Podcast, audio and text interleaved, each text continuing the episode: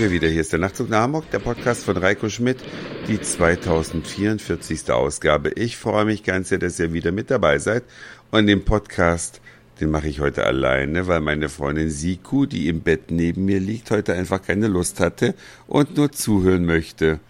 Aber es gibt äh, auch eine gute Nachricht, auch wenn ihr heute auf Sikus Stimme verzichten müsst. Zwei Flaschen Wein gehen auf die Reise.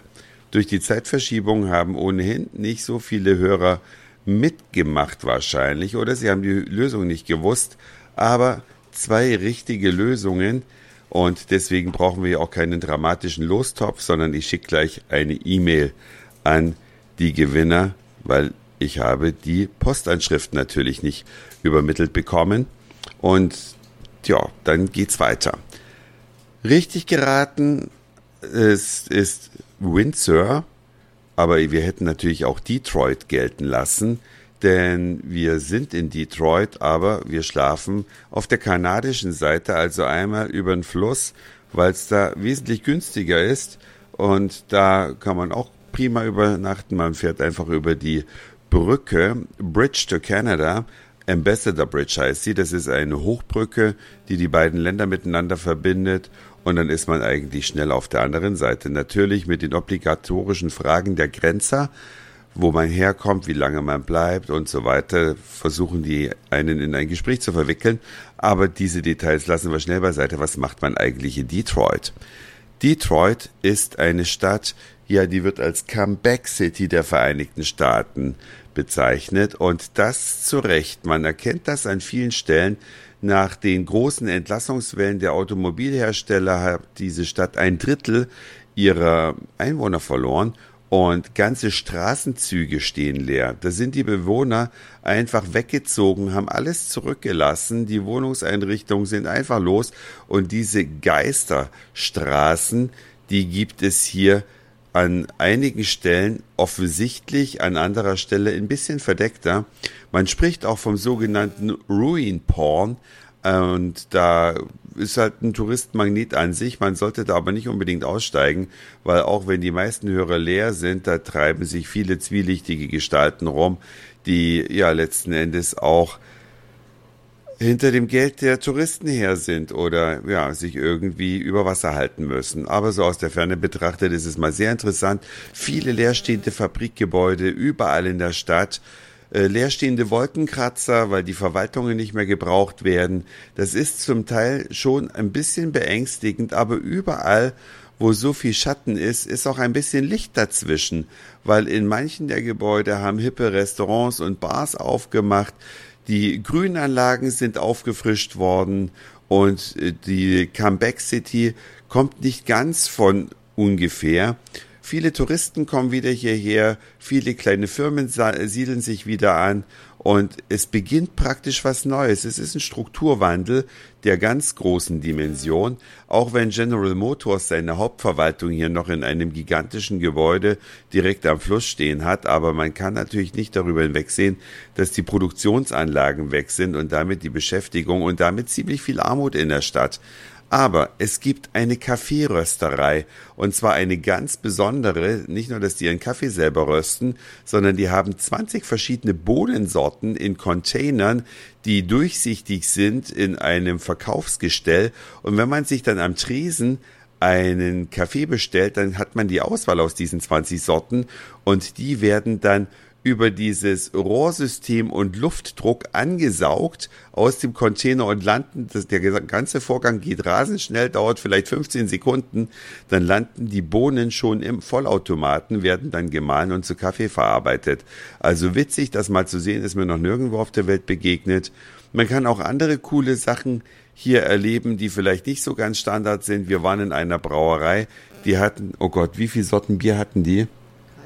30 Sorten. 30 Biersorten im Zapfhahn.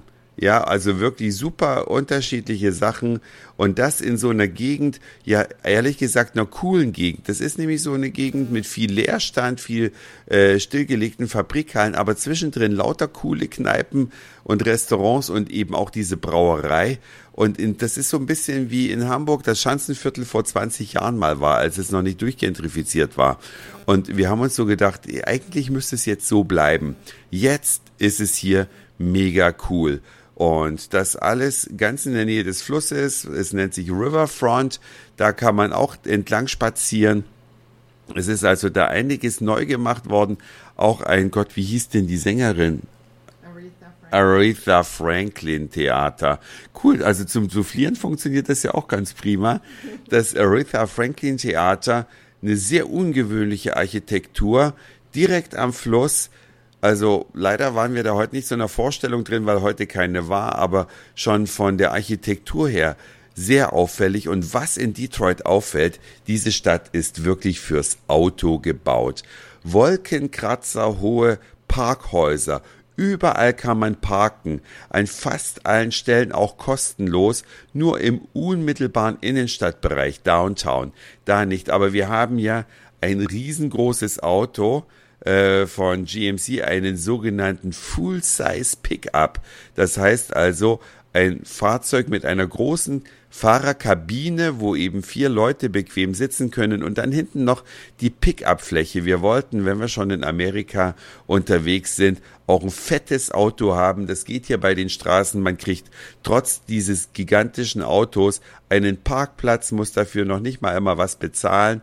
Also wirklich geil gemacht. Viele Parkhäuser kostenlos.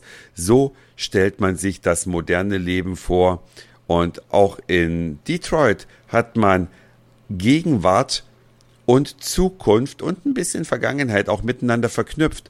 Obwohl die Stadt autogerecht ist und obwohl mit dem Auto alles fantastisch zu erledigen ist, gibt es dennoch auch ein eigenes Fahrradstraßennetz. Und das ist sogar baulich entkoppelt vom Pkw-Straßennetz oder Autonetz oder wie man es auch immer äh, bezeichnen mag, da sind die uns um einiges voraus. Sowas haben wir in Hamburg nicht, sowas gibt's in wenigen deutschen Städten überhaupt. Also Fahrrad äh, kann man hier fahren, kann man sich auch ausleihen direkt am Automaten.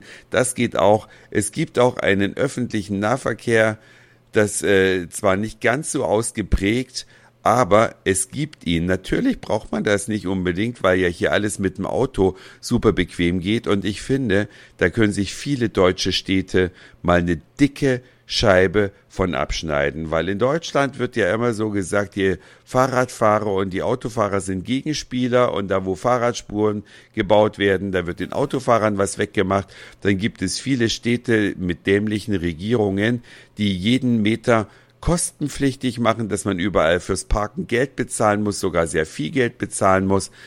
Detroit ist da, glaube ich, ein wegweisendes Beispiel. Da kostet es einen Dollar die Stunde im Downtown-Bereich, nicht 3,50 Euro wie zum Beispiel in Hamburg.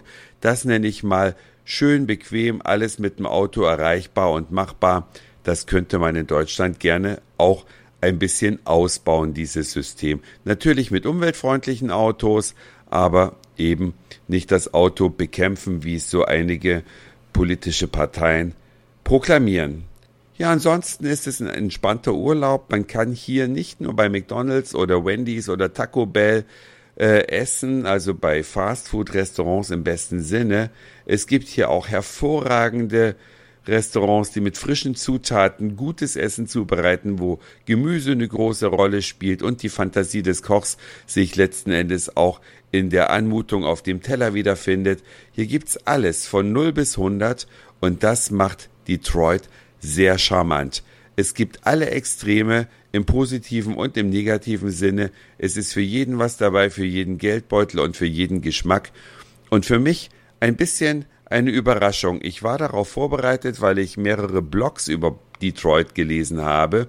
Und so wie die das geschrieben haben, hat es sich auch tatsächlich bewahrheitet. Es lohnt sich also hier mal herzukommen. Es gibt Direktflugverbindungen von Frankfurt.